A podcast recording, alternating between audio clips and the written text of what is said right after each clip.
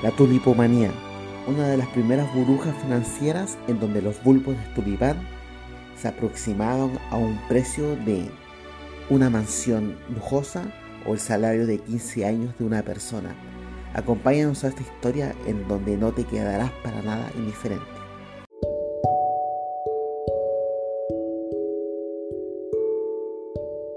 Hola, ¿qué tal? Y bienvenidos al segundo, al, no, al cuarto capítulo del podcast Paradoja Financiera, en donde estamos un resumen semanal de los mercados financieros y principales índices del mundo. Estamos con Diego Valcarce, fundador de Finance Street, y quien les habla Celso Daucare. ¿Cómo te encuentras, Diego? Hola, hola Celso, ¿qué tal? ¿Cómo estamos? ¿Cómo ha estado esa semana? ¿Cómo ha estado todo, compadre? Una semana de la eterna cuarentena acá en Arica, pero dándole, siguiéndole, dándole a los proyectos propios, a con los amigos, con la familia. ¿Y usted cómo se encuentra? Claro. Bien, compadre, bien, aquí cerrando unos, unos temas. Eh, ha estado bueno lo que ha sido el tema de, de pronósticos, de, un poco las bolsas, de un poco las, los commodities, no ha ido bastante bien. De hecho, ahora estoy enchufando un poco el computador para cuando vayamos a la sección de, de ver qué ha pasado en el mercado. Oye, en el oro le hemos apuntado, pero medio medio a las cosas que han estado pasando, así que Perfecto. bueno, los clientes están ganando, así que ha estado buena la cosa en cierta forma, ha estado eh, bastante buena en general, un poco aquí en Santiago más desconfinados del coronavirus, ¿cachai? Pero pero tranqui, dándole un poco aquí a lo que ya va el desenlace, no sé qué está pasando esta cosa, compadre. Está muy raro todo. Perfecto. Bueno, eh, como ya saben amigos, Finance Script lo pueden buscar en, Spotify o también en, la, su página web, que es financestreetwebnote.cl o .com.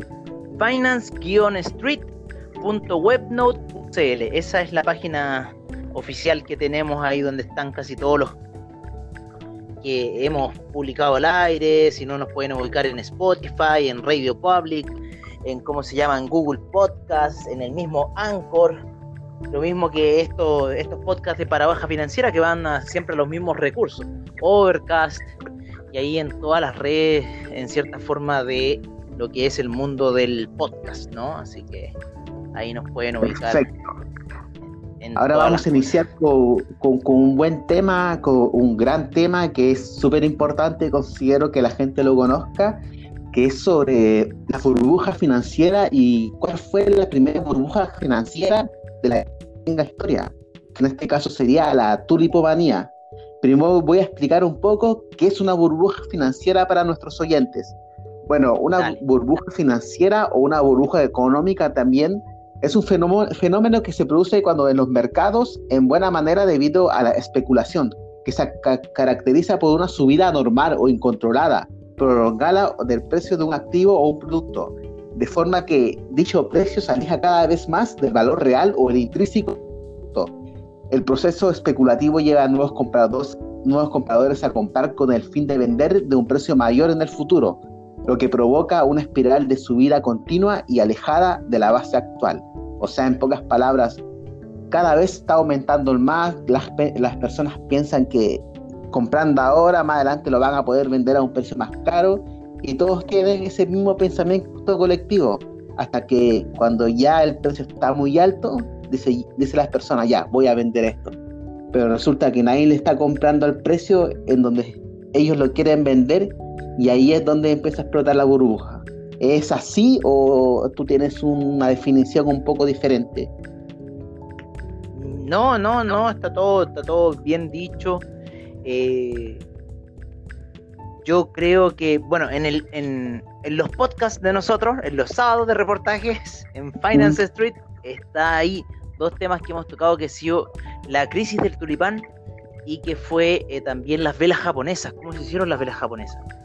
Y en ese ver de cómo se hicieron las velas japonesas, resulta que en la primera gran, eh, en cierta forma, crisis financiera no se dio en Holanda, como lo fue la crisis del ah. tulipán, sino que fue en Japón, ¿no es cierto? Un tema con el eh, un poco de las crisis de las cosechas. Resulta que el tema de las velas japonesas, los japoneses que, hicieron, había un, tipo de nombre, no me acuerdo, Matsumoto, ¿no? Compadre, en este minuto no me preguntéis quién, porque todo eso lo tengo en el podcast. Oye, y, este tipo, ¿qué pasa? Que desarrolla una técnica que em, tomaba el precio de apertura, ¿cachai? Veía la oscilación de este tun y después lo tomaba al precio de cierre. Y en eso dibujaba él una vela.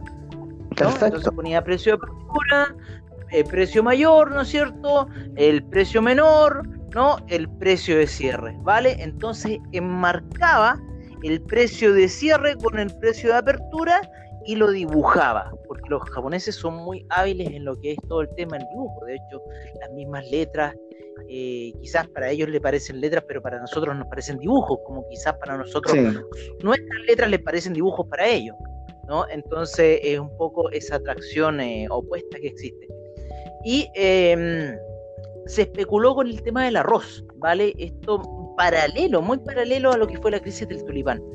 Y eh, se especula con el precio del arroz y las, cosechas no salen y ya se había apostado en el futuro del arroz, ¿vale? También se generó, eh, mira, más que la primera crisis, yo creo que crisis no fue tanto. Crisis del tulipán sí, fue, fue lo que se llamó el mercado de futuro, sí, disculpa un poco. Lo que más más a, comparación a la crisis del tulipán fue el mercado de futuros, porque los tulipanes, de cierta forma, ellos ya se estaban diciendo que tenían el mercado de futuro. Un poco la explicación que tú diste ¿Mm? eh, tiene que ver con apostar con el mercado del futuro, ¿vale? Lo que todavía ni siquiera se ha hecho que va, va a venir, ¿vale? Entonces los, los inversionistas apuestan en esa especulación apuestan en ese imaginario de que el precio vaya a llegar a cierta situación, ¿vale? Entonces, eso fue lo que se creó un poco en los mercados de Japón con el arroz, que eh, los holandeses con el tema de la crisis del tulipán, y yo creo que la crisis del tulipán fue una de las primeras crisis, eh, en cierta forma los japoneses se adelantaron a lo que es el mercado del futuro. Todas las crisis tienen que ver con el mercado del futuro. La crisis que ocurrió en el año 2008, el mercado del futuro. Exacto. El tema que vimos este año con el coronavirus, el mercado del futuro. El mercado del futuro siempre se estaba adelantando un poco a la caída de, eh, en cierta forma, de los índices. Así que eh, sí, yo creo que la primera crisis fue la crisis del tulipán que ocurrió en, en, Holanda debido a la especulación que se hizo a. Y llegó a ser tanta la especulación que hubo en cuanto a un bulbo de tulipán que eh, se llegaron a, comprar hasta casas con un bulbo de tulipán. Hay una de las historias que nada de que un tipo se había comprado un, bulbo de tulipán súper raro, porque el bulbo de tulipán, para que le salgan las o cosas así a la flor, eh, es por tema de un hongo, como que le sale de un bichito que la ataca y hace que los colores eh, salgan de, de, cierta forma, cierta pigmentación. Bueno, resulta que este tipo pagó una chorradera de plata, compadre, más de una casa por ese bulbo de tulipán y resulta que un guajón de la tripulación llega, lo ve, cree que es una cebolla y, se lo combinó el weón. Y no era una cebolla, loco, era un bulbo de tulipán. Yo pagué mucha plata por él. Bueno, y al final este tipo se le hace un juicio así como que por comerse el bulbo de tulipán y, se lo deja como en, o se lo encarceló un par de tiempo pero no, eh, era una cosa ridícula. Ahora, yo lo comparo a los japoneses con el arroz, lo comparo a los japoneses y tiene más lógica el arroz. Si el arroz yo me lo voy a comer, Exacto, es algo que sirve, tiene un, tiene un, tiene un, un bien, algo que, que satisface tus necesidades básicas, entre comillas, pues, al menos. El arroz, pero no el tulipán. Exacto. El tulipán lo único que satisface es una necesidad estética de uno, de, una, una necesidad estética, pero no una necesidad eh, alimenticia, compadre. Digo, yo necesito comer tulipán. Perfecto. Una, una pequeña introducción eh, sobre la tulipomanía, como se le llamaba. Decía que esto ocurrió a los años aproximadamente en el 1637. Dice, el objetivo de la especulación fueron los bulbos del tulipán, como mencionábamos cuyo precio alcanzó a niveles eh, desorbitados, donde, un lugar, en, donde dio un lugar a una gran burbuja económica y una crisis financiera. Constituye uno de los primeros fenómenos especulativos de masas de los que se tenga noticia. Los relatos del acontecimiento fue popularizado por el periodista escocés Charles Mackay, que lo reflejó en su libro Memorias Extraordinarias y de la locura de las multitudes. Y acá podemos un poco iniciar con las causas, el por qué se provocó, eh, los factores, que por ejemplo, eh, la información que tengo dice que varios factores explican el origen de la tulipomanía neerlandesa. Por un lado, el éxito de la compañía neerlandesa dentro de las Indias Orientales y la prosperidad comercial de los Países Bajos. Y por otro, el gusto por las flores, especialmente exóticas, que se convirtieron en un objeto de símbolo de riqueza. Esa parte, como tú mencionaste, es como que no tenía una, necesidad tanto a satisfacer más que todo por, por un símbolo, algo psicológico que lo veía las masas como algo de riqueza. Exacto. Exacto, porque eh, eh, imagínate que un, un bulbo de tulipán se estaba vendiendo por unos precios exorbitados y solamente los ricos podían acceder a tener esa visión de, de, la flor del tulipán. Pero como te digo, sigue siendo un tema estético, ¿no? Sigue siendo un tema de que la gente en realidad lo único que estaba comprando era estética y de que el tulipán, como salía así, la flor del tulipán dura nada, compadre. Ahí todo el año esperando que salga, y dura una semana y para afuera. Entonces... Eh, eh, eh, fue muy raro ese fenómeno que se dio en Holanda y bueno, el colapso de la situación fue una cosa pero ya estrepitosa, compadre, ahí por eso fue por inicios de febrero del 1870 y no recuerdo un poco la fecha, pero fue en inicios de febrero y en dos meses el precio del tulipán se había desplomado, compadre, ya a niveles a niveles de inicio de la tulipomanía que aproximadamente fue un fenómeno que duró como un año y algo. Una especulación tal del, del, tulipán, del bulbo del tulipán. Con los bulbos se crea el, mercado de futuros del tulipán. Ahí fue el primer mercado de pasó futuros. ¿Cierto? Sí, pues, o sea, yo creo que más que nada que el del arroz fue el, el primer mercado de futuros más que el del tulipán, ¿vale? Eh, porque el arroz ya era una cosa que se comerciaba en el Japón. Lo que pasa es que eh, en ese tiempo los japoneses hicieron las velas japonesas. Los europeos, eh, eh, los norteamericanos que todavía no, no, estaban ahí en un mercado fuerte aún, no empezaba el mercado eh, de Nueva York, lo hacían con el gráfico de línea, ¿cachai? Entonces, ¿qué pasa? Que todos los europeos dibujaban con línea mientras los japoneses estaban dibujando ya con las velas japonesas. Ah. Y de hecho, lo que uno analiza como vela japonesa, no, eso entró hace poco al mercado, al mercado occidental. ¿Vale? pero allá en Japón ya existía la vela japonesa. Mm, acá, por ejemplo, como, como mencionabas, el creador de la vela japonesa se llama Muneija, Muneija Homa, si no me equivoco, Munehisa Homa. Sí, Honma. Homa, eh. Munehisa Honma, sí. Exacto. Sí, sí, sí, sí. El creador de las velas japonesas dentro del periodo que mencionabas sobre el tema de la, del arroz. Oye, es como absurdo esto, porque eh, lo que mencionabas que, que se por una por un bulbo de tulipán se hizo intercambio de una casa, de unas mansiones lujosas. De una casa. Sin cacha, sí, se llegaba a pagar hasta el precio de una casa. bueno, el Bitcoin también, Bitcoin también hizo esas, transacciones. El también se cambiaron casas por sí. Mm, y acá, por ejemplo. También gente ya estaba viviendo la casa por Bitcoin, cuando el precio del Bitcoin estaba en unos niveles ricos. Sí, acá, por ejemplo, sale que las flores se vendían a cambio del salario de 15 años de un artesano, por 15 años. Sí, sí. Dice que el bulbo de 1623 podría costar hasta mil florines neerlandeses, que en ese tiempo el salario mínimo era 150 florines. Entonces, es, es casi ridículo cómo la gente cómo la gente cayó en este tipo de burbuja y después más adelante se repitió en el tiempo. Como, mencionaste la de 1999, la, las .com, eh, el 2008 que fue la última gran crisis y obviamente yo creo que más adelante va a ocurrir otro tipo de crisis. Bueno, la, de ahora, la que pasó en, febrero, marzo con el tema del coronavirus, compadre, yo lo que estaba viendo es que las burbujas, a medida que vamos eh, subiendo esta exponencial humana que estamos viendo hoy, eh, están aumentando. Están aumentando. Ya las burbujas van a ser mucho más seguidas, van a ser desplomazos. No sé, no sé, a mí eso me está dando a ver un poco las velas de este año eh, y un poco de cómo las brujas se han ido cada vez incrementando más.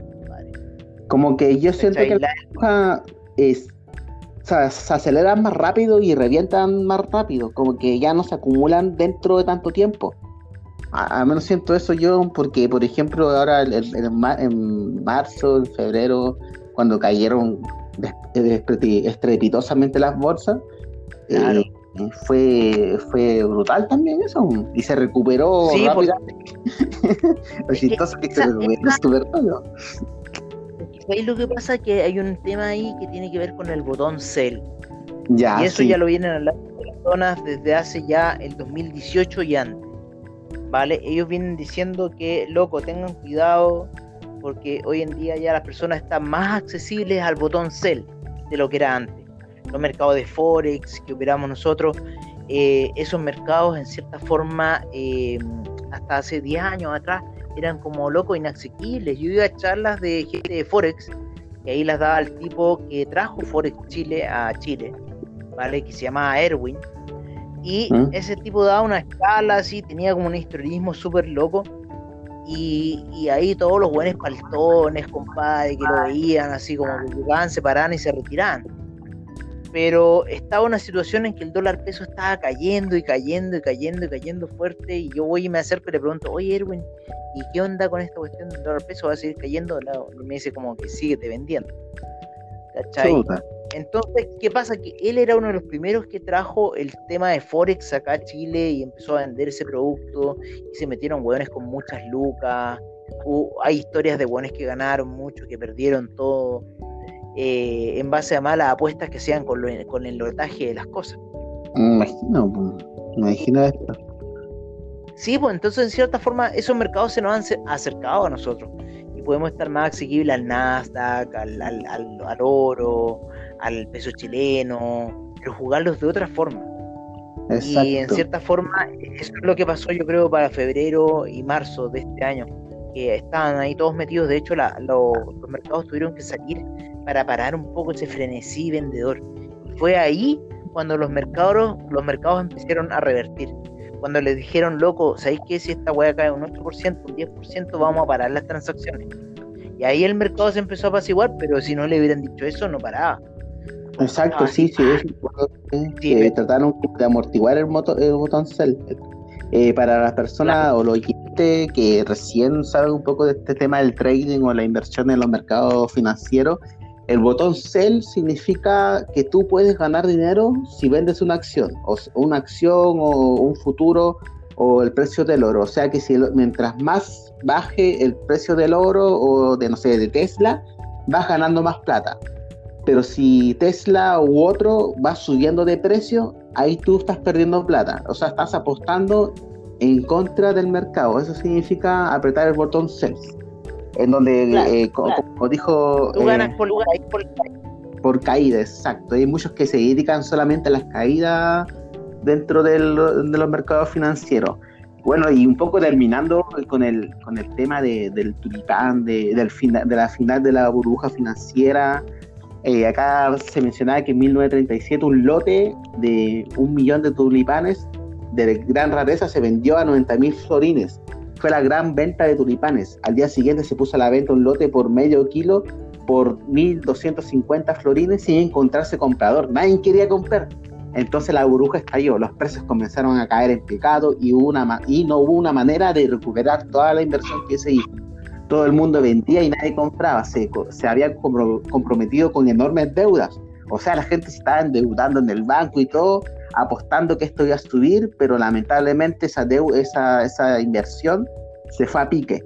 Y muchos compraron flores, los que ahora no valían nada. Las bancarrotas sucedieron y golpearon todas las clases sociales, desde la persona más pobre hasta la persona más rica que se endeudó, tush, para fuera la, la economía local, o sea, eh, de la persona la falta de garantía de ese curioso mercado financiero no había, la imposibilidad de hacer frente a los contratos tampoco, y el pánico llevaron a la economía neerlandesa a la quiebra en ese momento.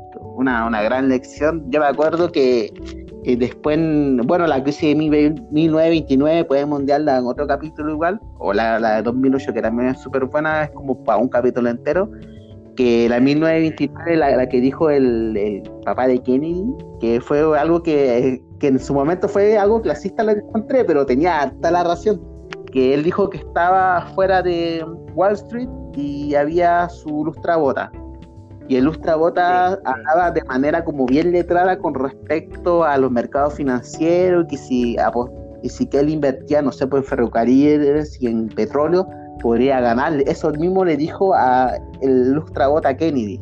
Kennedy se vio como un poco eh, así como anonadado y porque él, él, me dice esto, él sabe estas cosas.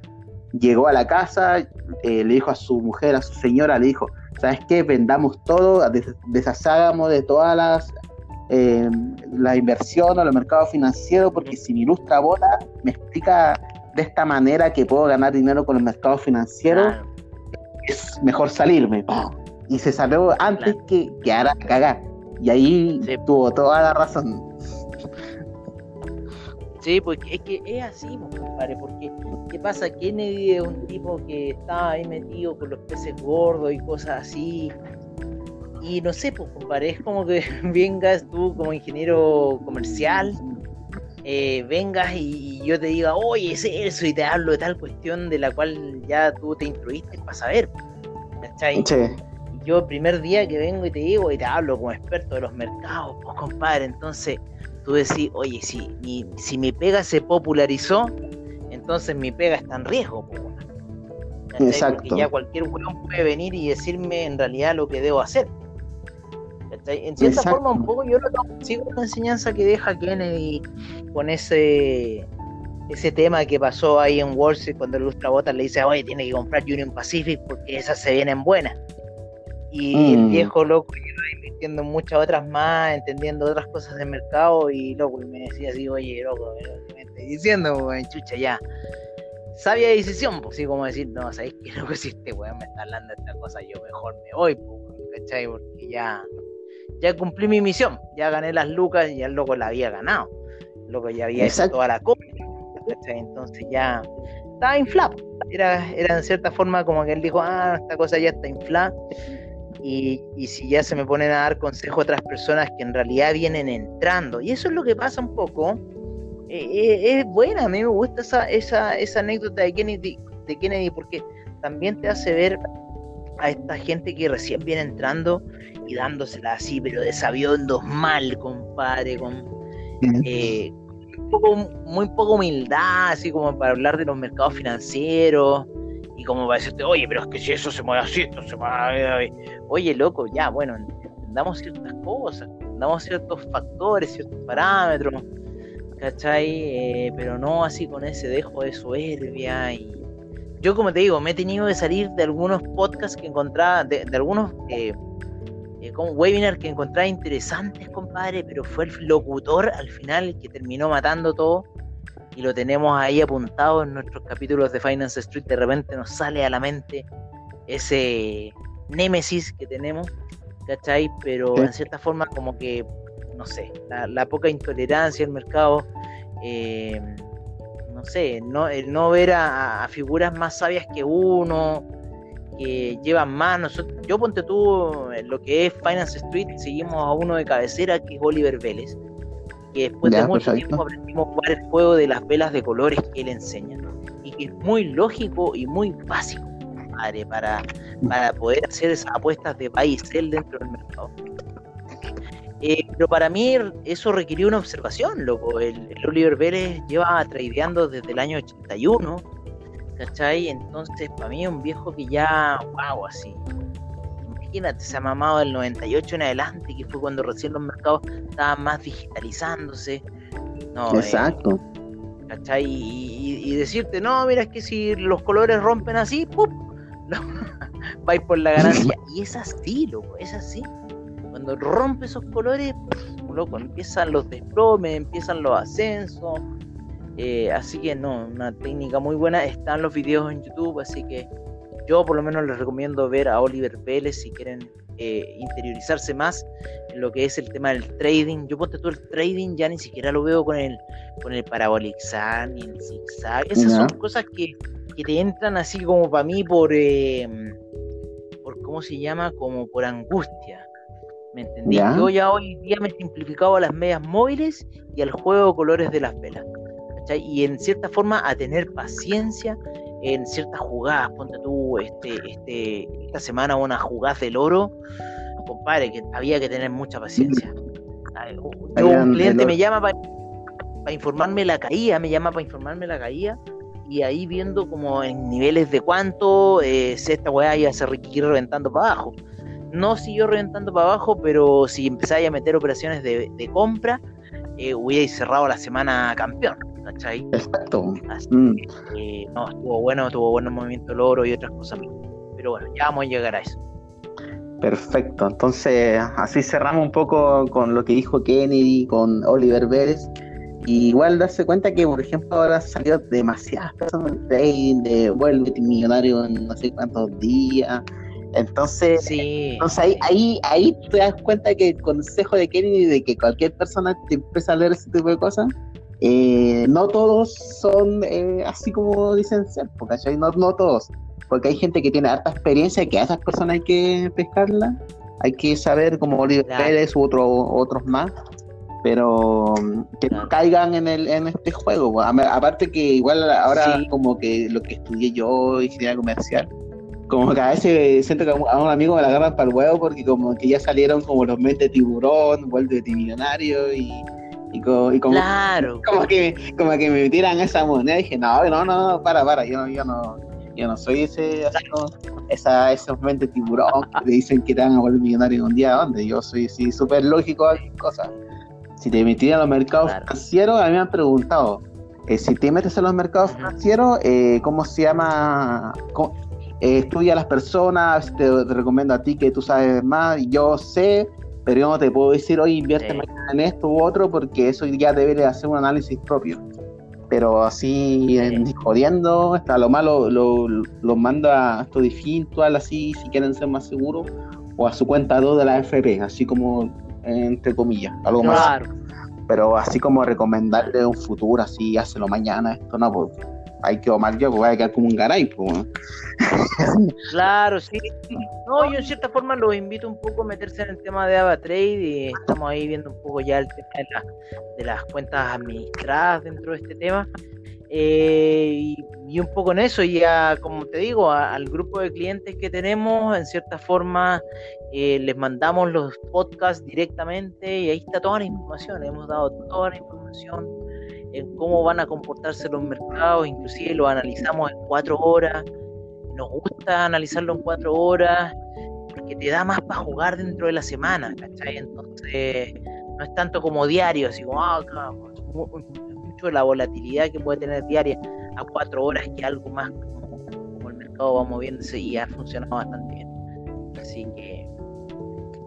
Sí, como tú decís, o sea, hay que hacerle caso ahí, yo creo que a esa gente que ha vivido los colapsos financieros, que se ha mamado la caída del 2008, que se mamó, la del 29 o la del 87, la del 90, todas esas caídas, crisis financieras, la, la última, pero no esos que han estado solamente en el mercado del cinta. Una vez salió un reportaje sobre eso, como que mucha gente que ha estado hoy metida, claro, siempre ha estado metida en el mercado del cinta y, nunca sabido lo que es un mercado bajista. Hoy día, este año se dio formas muy excepcionales que fue esto, fue un latigazo para todo el mercado. Mm. Eh, pero en cierta forma, sí, eh, es como, como ese el consejo un poco, ¿no? Y, bueno. Oye. Perfecto. Ahora eh, vamos a terminar la primera parte y quédense con, con las palabras de Kennedy y vamos a continuar con la segunda parte hablando de cómo estuvo la semana de los mercados financieros y qué es lo que se viene para la siguiente semana.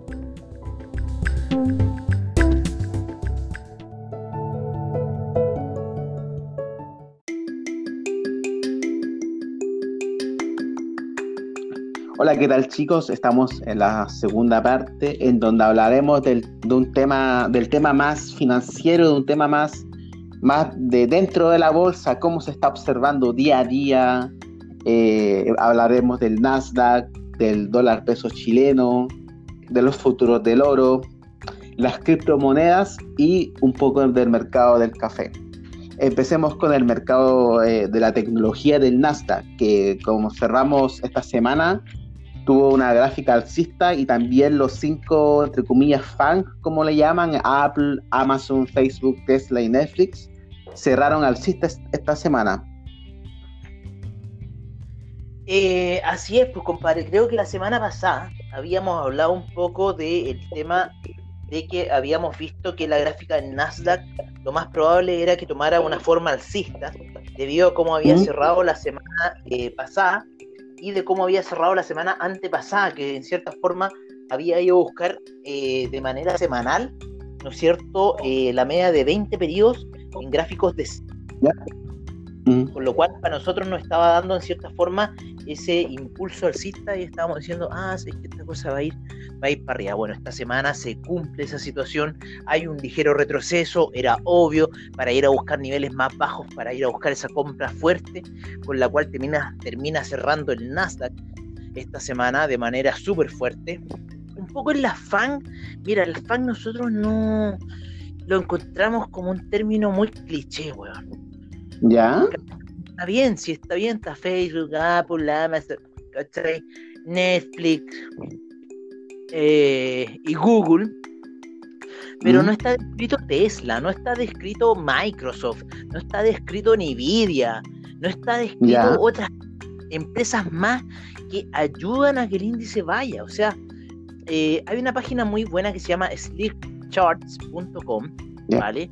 Que nosotros le hemos mostrado muchas veces en los grupos en los cuales estamos, ¿vale? Y ahí tú puedes ver, principalmente muestra el Nasdaq 100, el SIP y el Dow Jones. En esa página se ve muy bien lo que es los porcentajes de las empresas. Y en este minuto Apple, en lo que es el Nasdaq, ¿vale? Lo que es el Nasdaq eh, está con un 13% de... Eh, metido dentro del Nasdaq. Luego viene Amazon, que antiguamente estaba Microsoft, ¿vale? Con un 10.70%. El peso de Microsoft es un 10.67%. Imagínate, en estas tres empresas hay un 30% del Nasdaq, 33% del Nasdaq. Eh, después viene Facebook con un, con un 4.24%. Google, ¿no es cierto?, con un 3.42%. Eh, Google estaba metido con las dos Google antes acá y ahora aparece con una, quizás le quitaron peso a otra, que aparece como, ah, no, mm. miento, miento. Lo que pasa es que Google aparece como Alphabet Inc., ese fue su primer nombre, no lo han cambiado, no lo han podido cambiar. Entonces, ¿qué pasa? Que Google, que aparece con el, el nombre de Google, está en el quinto lugar. Y Google, ¿no es cierto? Porque se dividieron estas empresas tiempo atrás, ¿no es cierto? Hicieron el split, aparece como Google. ¿No? En el séptimo lugar, entre medio va Tesla con un 3.3%, eh, Alphabet, la otra Alphabet con un 3.3%, Nvidia, que hace temas de software con un 2.91%, Adobe, Adobe, 2%, Netflix, aquí viene una del fan. Entonces un poco ese fan me carga cuando lo, lo, lo llaman así. Pepsi con un 1.6, pero esas que te mencioné antes ya generan mucho peso de Ya, sí, perfecto. Entonces, ¿cómo dijiste se llama la, página para observar eso para los lo radio escucha? Se llama slickcharts.com. Slick con CK charts de gráficas.com y ahí aparecen eh, información relevante a los mercados norteamericanos principalmente. Perfecto. Oye, ¿y cómo ves que se viene la próxima semana? ¿Una alza, una pequeña toma de ganancias? No, alza, total. Sí, que puede haber una toma de ganancias para buscar precios más bajos. ¿Cachai? Pero ya, la vela, la vela semanal, compadre, cerró plana. ¿no? Cerró alcista plana, con lo cual quiere decir que el, el, el, inicio del domingo puede que venga con un gap y ese gap alcista. ¿Cachai? Yo creo que van a ocurrir cosas dentro de la semana pero el, el, gap ya fue alcista. ¿no? O sea, si, si, es que empieza con un gap alcista el día domingo, va a ir a cubrir eh, alturas, ¿no? Entonces, si empieza con un gap alcista el domingo, yo creo que ese mismo domingo empezar las compras. Entonces, para para que siga esa, corriente, porque cerró alcista, cerró cerrada la vela arriba, con lo cual nos dice que chuta, hay un impulso alcista. Eh, ¿Qué estaríamos viendo? Estaríamos viendo netamente las elecciones en Estados Unidos, lo que son los índices norteamericanos, ¿vale? Eh, el Dow Jones va disparado, eh, voy a verlo un poco las gráficas semanales del Dow Jones. Eh, el Dow Jones sí va, subiendo nuevamente a buscar ese máximo histórico, así que yo creo que hay que esperar las elecciones en Estados Unidos para un poco ver lo que va a pasar un poco ahí con el mercado, principalmente. Una consulta, y este, por ejemplo, ¿tú crees que dentro de un poco periodo de tiempo, ponen un mes, dos meses, eh, ¿romperá de nuevo los máximos históricos? Sí, sí, debiese. O sea, yo creo que vamos en camino a buscar los máximos históricos. Ahí esperar las elecciones de Estados Unidos. Perfecto. Yo creo que ese sería un poco. Entonces, bueno, observamos el tema del Nasdaq, un poco lo, de los mercados futuros y una de las noticias más relevantes es el tema de la elección de los Estados Unidos que los inversionistas, trading, inversores verían de buena manera que Trump fuera reelegido. Pero si fuera Biden, eh, tendría un revés en los mercados futuros de Estados Unidos, ¿o no? Sí, mira, yo a mí me gusta Trump, aunque, no sé, un radio escucha puede decir, ah, le gusta Trump. Me gusta Trump porque Trump ha desbaratado un poco el tema de la, de la corrupción en Estados Unidos con respecto a todo el tema de Hollywood, el Pizzagate, que creo que hemos hablado un poco de ese tema. Exacto, ¿eh? Eh, y, y en cierta forma me gusta más porque el Biden es muy cochino. Ah, sí, pues. Sí. Yo he visto hartos videos de él. Una video toqueteando una niñita, no, o sea, no Sí, totalmente. No, y los, demócratas ya se han dado, ya la, la, ya las cosas lamentablemente se están dando vuelta mal para los demócratas porque los demócratas están ocultando una red de pedofilia. Los demócratas están ocultando muchas cosas, compadre. Entonces ya los demócratas, ya lo siento mucho, pero creo que ya no es por ser eh, republicano ni nada. Yo me creía demócrata, pero encuentro que están, están mal, están muy torcidos desde, desde arriba, desde la cabeza. Exacto, y con todo, con todo lo último que ha salido de Epstein y gran parte fueron los demócratas que están vinculados con lo, con el tema de, la red de prostitución de, de los compadres Epstein. Aparte con todo lo que salió en la noticia de, que al tipo eh, cuando murió supuestamente se suicidó, pero los guardias se quedaron dormidos, la cámara se echó a perder justo. muy, muy mágica. Sacada de Exacto, sí. como que es, es, como casi obvio que eh, lo quisieron callar porque él tenía su red de cliente acá que lo querían sacar y probablemente eran personas entre comillas poderosas. Exacto, y un, poco un poco como la acción que yo tengo en las Torres Gemelas.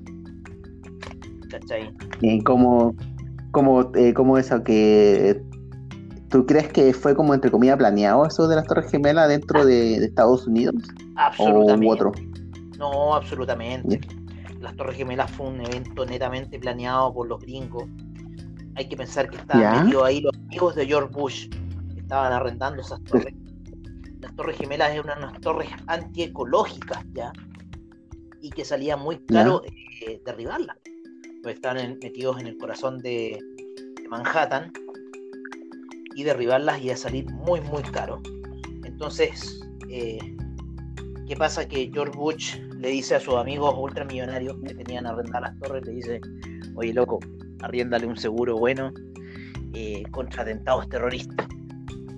Y ellos tienen sus juntas de Bilderberg, tienen todas esas juntas que hacen Illuminati, así que se, creo que no, no sé si lo hemos hablado, o en otras cosas lo hemos hablado, pero en el en esta cosa de ojos bien cerrados, esa película Ojos bien cerrados de Tom Cruise con la Nicole Kidman, su ex esposa ahí. Y que este loco llega a esa sociedad secreta y se mete en este círculo secreto y en cierta forma le dicen, loco, vete de aquí. Porque él no pertenecía a mm. este grupo que tenía que ser ya demasiado influyente, poderoso económicamente y cosas así. Él no pertenecía a Tom Cruise. ¿Cachai? Mm, entiendo, yo, y yo, Entonces, ¿qué pasa? Que George Bush, está, George Bush está metido en todos esos grupos. Entonces, ¿qué pasa? Que las Torres Gemelas, para mi punto de ver, fue un autoatentado de ellos. Hay muchas cosas que están dando vuelta en torno a los aviones. Todavía no se sabe bien identidad de ciertas cosas. Que el pasaporte de uno de los terroristas apareciera intacto. Cosas estúpidas. Mm. ¿no? Cuando yo vi que las torres, cuando chocaron los aviones y que las torres no se caían, yo como estudiante de arquitectura digo, wow, aguantaron ese movimiento y después, pa, pa, pa, pa. Pero cuando empezaban a ah, caerse las sí, sí.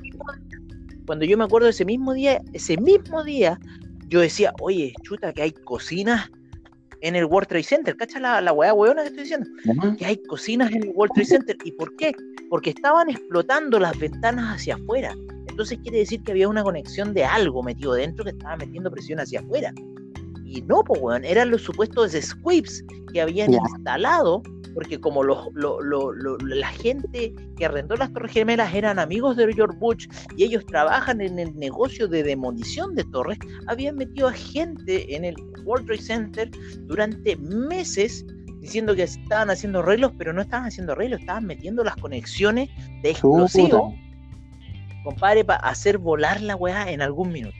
¿Cachai? Hacer toda la laraca un día en especial, especialmente un 11 de septiembre, que son días Illuminati. Un día bien, bien particular, bien particular el día. Ah, ah, bien particular tenía que ser, pero no ciertas fechas que ellos escogen como Illuminati y, hacer esta, esta situación, ¿cachai? Y, derrumbar las torres, y después de que se derrumban las torres por dos aviones, sale una, una, siguiente torre que estaba al fondo y que tenía que derrumbarse, pero ahí habían secretos de la CIA, del FBI, de no sé quién, y la hacen derrumbar, dicen, no, está, está inestable, ¡pam! abajo. ¿Qué sacan ellos? Derriban un lugar a muy bajo costo, ¿cachai? Porque el costo de muertos da lo mismo para esas personas. Esa gente, gente, y con ellos crear una situación global de guerra e irse a Irak y destruir todo lo que ha sido Bagdad, Damasco, compadre, los gringos han ido a destruir todo el mundo árabe, así Sí, eso es totalmente después del 11 de septiembre. Entonces yo el 11 de septiembre para mí no, no es la fecha gringa, la cuestión, no. A mí fue un atentado de los mismos gringos, porque los gringos la saben hacer, porque los gringos para eso nos pintan a Hollywood y todo el Netflix y toda esa mierda que nos pintan. ¿Cachai? Y los gringos la saben hacer y la, han hecho. La han hecho no solamente una vez, sino que varias veces. Entonces, un poco mi parecer con el 11 de septiembre, compadre. Buen punto. O sea, yo eh, en realidad no he averiguado el tema. He visto algunos reportajes en sí, pero no me he metido tan a, fondo. Pero hay muchas cosas como, como digo que son sospechosas, como lo de Epstein. Como también igual vi esa parte del reportaje donde claramente cuando chocó se veía como explosiones de explosiones aparte del avión dentro de la torre. Si me acuerdo de esa parte. Y lo otro. Eso, eso fue raro, así. Yo no sé nada de arquitectura, pero acá estamos hablando con una persona que estudió arquitectura, arquitecto, y él sabe cómo funciona el tema de las construcciones. Así que eh, ahí, hay un poco más de credibilidad con respecto a lo que estamos hablando. Exacto. Y lo otro, ¿cómo se llama? Eh, ay, ahí está, iba a decir algo importante con respecto a lo que estábamos hablando recién de, sobre, ah, sobre la revista de Economics. Siempre, eh, eh, a mí me gusta eh, ver videos de misterio, ese tipo de cosas, pero como entretención, la verdad, no así como que, ah, totalmente. me gusta como entretenerme así, ver cosas de terror, así, pero como que me dejes pensando. la, revista de Economics siempre o casi todos los años saca su portada y, lo que sucede, lo que está en esa portada como comilla oculto sucede, por ejemplo, la portada del 2019 al 2020, eh, claramente decía que iba a ir una, eh, lo más importante es que iba a ir una crisis sanitaria. Y esa, esa revista se sacó en diciembre del 2019, pero era para el próximo año de 2020. Entonces yo dije, oh, qué va, cuando lo estaba viendo, qué va joder, porque yo sigo a un youtuber que es como bien es como metido en el misterio y él lo dijo en su momento en diciembre. Esto lo que más veo es que con esta está prediciendo como una crisis sanitaria grave para el año 2020. Y después sigue el coronavirus, como si yo.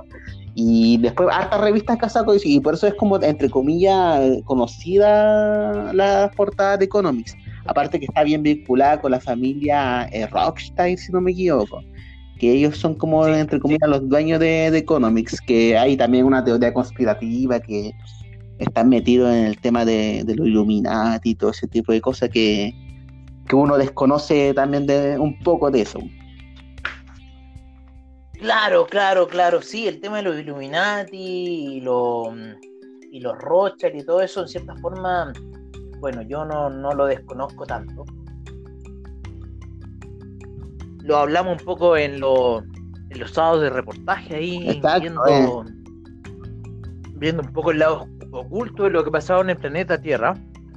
Así que para mí tienen absolutamente relación. Y de hecho, el The Economist, como tú dices, pertenece a la familia Rothschild y ellos están muy metidos en todo ese tema así de dominación global. ¿Cachai? Casta directa desde los reptilianos mismos, ¿no? Junto con la reina Isabel y todos esos hueones reptilianos directos. Eh, y claro, ahí ya te vas un poco en la onda UFO, pero pero para la gente que le gusta un poco ver sobre el tema así extraterrestre, los reptilianos y cosas así, em, supuestamente los reptilianos tendrían que ver un poco con el lado, el lado oscuro de la fuerza, por decirlo así. Exacto. Y, la raza de los leoninos y los humanos tendrían que ver con el lado de la fuerza, ¿vale? Igual en cierta forma y cambiando un poco el tema yéndonos una volada en cierta eh. forma, para mí el episodio 9 de Star Wars igual me causa cierto cierto link, ¿no? Que en cierta forma ese Super Jedi, ¿cachai? Tenía que saber dominar el lado oscuro con el lado de la fuerza, porque cuando dicen que Rey, no, Rey es del lado oscuro porque es la nieta de Palpatine. ¿Cachai? Entonces, así como que ya, sí, qué buena onda, o sea, debería hacer ese... ¿Y qué pasa? Que ella no fue entrenada para el lado oscuro, pues, sino que la empezaron a entrenar para el lado de la fuerza, entonces... Exacto. Eh, no, vi la película 9, pero vi las 7 y 8, pero me, me spoilaste con que era la neta del Palpatine.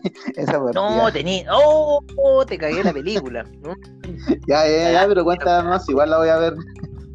Por no verla, por no ser fanático de Star Wars yo fui del fanático de la, de la primera hasta la 6, así la raja. Pero hace 7 y 8 como que me causó un poco de... Ah, ya, pero la, la 9 no la he visto todavía. Eh. No, ya en la primera igual ya está como que pateándote, ¿no? Así como que... A mí, a mí la segunda me pateó, compadre. Ese Anakin Skywalker, todo macabeo. ¿Ah? ah eh, eh, sí, totalmente. La tercera para entero, entero macabeo, entero macabeo. Ay, sí, Padme, ay, ay, ay, todo macabeo. Y en la tercera ya mal. ¿Ah? El weón así imaginándose weá. A mí ¿Ah? fue como una hora la tercera, me gustó caleta, así. Mira, para, mí la, para mí la tercera, la tercera tenía que ver con el desenlace, pues weón. ¿A qué hora va a salir Darth Vader, pues weón? Exacto, eh. ¿A qué hora va a salir Darth Vader, compadre? Porque está este weón todavía así sin desfigurarse. ¿Ah? Pues, eh. Para mí fue eso, así, ¿a qué hora te desfiguráis, weón? Ya basta, loco, ¿no? ¿Ah? Tiene que salir Darth Vader. Exacto, pues ahí justo salió y fue como bien rápido la película, bien, bien rápida.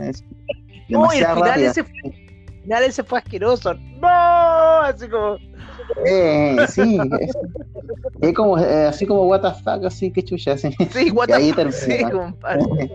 Oh, no, bueno, eh, eh, estamos, estamos hablando del mercado norteamericano, nos fuimos un poco de la verdad de Darth Vader, de, de los Illuminati, que también es importante igual mencionarlo, este tipo de cosas. Así que un poco eh, cambiando a otro índice que se viene, que sería el peso chileno, eh, que esta semana tuvo una semana alcista, si no me equivoco, sí, una semana alcista, en donde el cobre también fue alcista, que fue algo extraño también porque se supone que cuando el cobre va alcista, el peso chileno debería bajar, el dólar también tuvo una semana bajista, así que es algo raro que el peso chileno haya subido. ¿Qué piensas que fue el por qué? Ya, el peso chileno subió en cierta forma, primero porque el dólar index eh, al inicio de semana estaba yendo hacia el alza, estaba yendo fuerte el, dólar index. ¿Y qué pasó? Que estoy tratando aquí de realidad la plata, estaba pensando en el, otro programa. y el dólar index con mucha fuerza. ¿Y qué pasó? El cobre también está empezando un poco a recuperarse de la situación que había caído la semana pasada, ese bajón enorme. Y esta semana estuvo netamente ¿vale?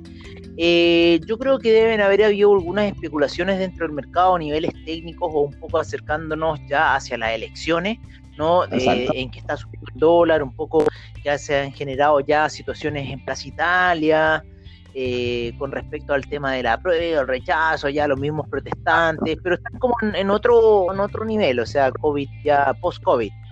¿No? a un poco la euforia que se está viviendo. Yo creo que va a haber euforia, yo creo que hay que recordarle un poco a los radioescuchas de que eh, no va a haber lápices para que les den para el voto y que anda ahí un, un, mensaje corriendo de que lleve su lápiz pasta, lápiz pasta azul creo que estaban pidiendo. Yo le pregunté a mi le dije, oye, compadre, desde mi más extrema ignorancia, eh, ¿por qué estás escribiendo esto? Me dijo, no, compadre, porque no van a dar lápiz pasta para el voto, entonces tienes que llevar tú el tuyo eh, como una medida sanitaria. ¿Vale? Así que para que se enteren un poco hay que ir con. Yo no sabía. Gracias por mencionármelo, ¿eh? Sí, está saliendo ese mensaje, así que un poco avisarle también a los radio escucha, es como una forma de sabotear las cosas que tienen estos hueones. Pero bueno. Oye, eh, entonces eso ha dado un poco al, al, al alza del, del dólar peso chileno. Pero un poco cambiándote el, el, tema, eh, nosotros hemos estado viendo más el oro porque tenemos harta gente metida en oro, ¿vale? Ya. respecto hemos estado súper bien, compadre, con las predicciones, porque ¿cómo estamos ocupando el oro? Primero ocupamos el oro de manera con eh, verlo con los pares, que son el platino y la plata, ¿no? En torno a, a cómo van a ir un poco sus situaciones alcistas o bajistas y estábamos viendo que la plata eh, hasta el día de ayer estaba un poco retrasada, lo mismo que el platino subiendo, pero tomando un camino alcista y el oro estaba como más errático. Entonces decidimos apostar por este camino alcista de la plata y el, y el platino con el oro. ¿Vale? Por otra parte, estuvimos viendo el euro, que aquí vendría un poco el juego para la gente que quiere meterse con, con, con estos mercados. Empezamos a ver el euro y lo estamos mezclando con el dólar index y con el franco suizo. El franco suizo lo estamos ocupando de manera de que si el franco suizo baja, el oro sube. Si el oro baja, el franco suizo sube. ¿vale? el, el, franco suizo anticiparía un poco lo que va a ser el oro en un, producto. El franco, suizo, si, el franco suizo, si empieza a caer, estaría anticipando un poco el alza del oro. Perfecto. Ah, ya, ¿Vale? Aquí lo estamos ocupando. Si el franco suizo cae, ah, chuta, me tengo que comprar en el oro. Ah, el oro, está cayendo, chuta, me tengo que eh, eh, comprar en el franco suizo. ¿Vale? Y el dólar index lo ocupamos con el par del euro, ¿no es cierto? Y si el euro está subiendo, tengo que fijarme que el oro también puede subir. ¿Vale? si el dólar index cae, me tengo que fijar que el euro, el franco suizo también va a caer pero el euro va a subir y el oro va a subir. ¿Vale? Entonces un poco estamos viendo esas cuatro gráficas para poder eh, eh, eh, dar una mejor predicción en cuanto al oro y estamos ocupando gráficas de cuatro horas, que es bastante buena ocuparla en cuatro horas porque te va dando parámetros semanales. y así hemos estado trabajando un poco con el oro, con el franco suizo, con el dólar index, con el euro y nos ha ido bastante bien un poco en las predicciones que hemos estado diciendo con respecto a estos cuatro elementos y bueno, la plata y el platino para fortalecer un poco la eh, tendencia que vaya a seguir el oro. Ya, oye, eh, disculpa, que hay una parte que no entendí, que, que por ejemplo, Dale. tú dices que cuando el franco suizo sube, el oro debería bajar, o, va correlacionado positivamente. No, va negativamente. O sea, si el ah. franco suizo sube, tú tienes que decir inmediatamente, ah, entonces el oro está cayendo. Ah, perfecto, ya entonces hay una correlación negativa para el audio escucha. Ya, esa parte fue la que no, no me quedó tan claro. ¿Por qué? ¿Por qué? Porque si el franco suizo cae, significa que el franco suizo se está apreciando. En este minuto, un dólar equivale a 0,91 franco suizo. Perfecto, perfecto. Entonces, ¿Vale? Cae, se sigue apreciando.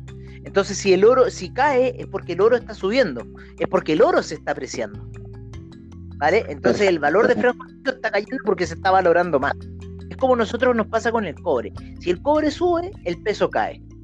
Exacto, el precio del, el precio del, del peso chileno, o sea, UCD, SLP, dólar peso chileno cae. Exacto, si el cobre sube.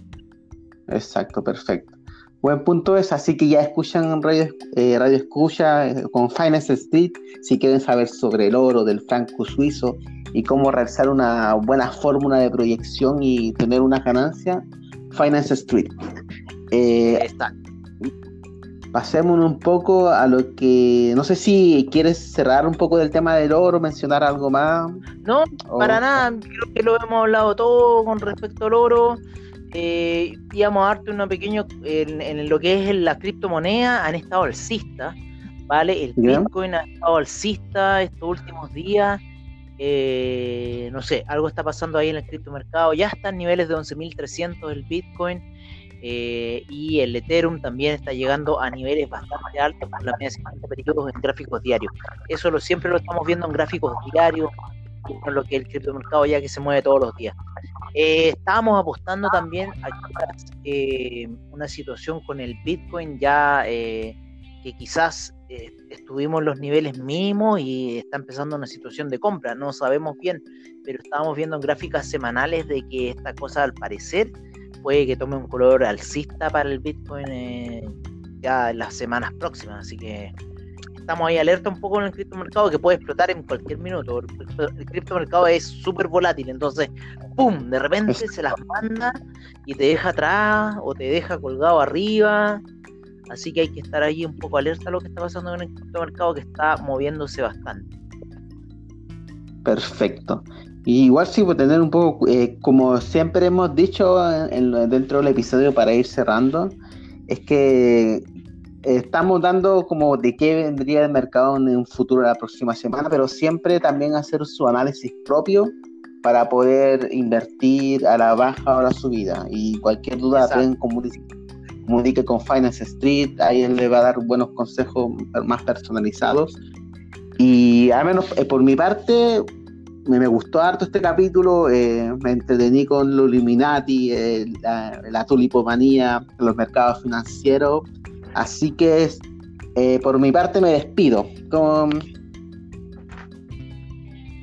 Ya, pues Celso, me parece. Eh, nosotros también aquí nos despedimos de ti y nos veríamos ya la próxima semana. También estuvo muy bueno el capítulo, es bueno meterle otras cosas, aparte de mm. que netamente el tema financiero.